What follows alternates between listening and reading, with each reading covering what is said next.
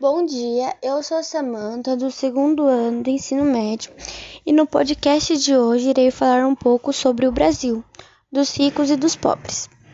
Segundo uma matéria lida, a crítica de 2017 para 2018, o ganho dos 10% mais pobres da população caiu 3,2% e para mais ou menos 153 reais, enquanto dos 1% dos ricos aumentou 8,4, com mais ou menos R$ 27.774, enquanto a parcela mais rica da população esbanja uma vida luxuosa, morando em bairros melhores, com melhores serviços, melhores construções e mais qualidade ambiental, a maioria mais pobre não tem muitas opções de escolha onde morar e acaba morando em bairros mais precários, onde tem muita violência, pouca segurança e onde até a expectativa de vida das pessoas é menor.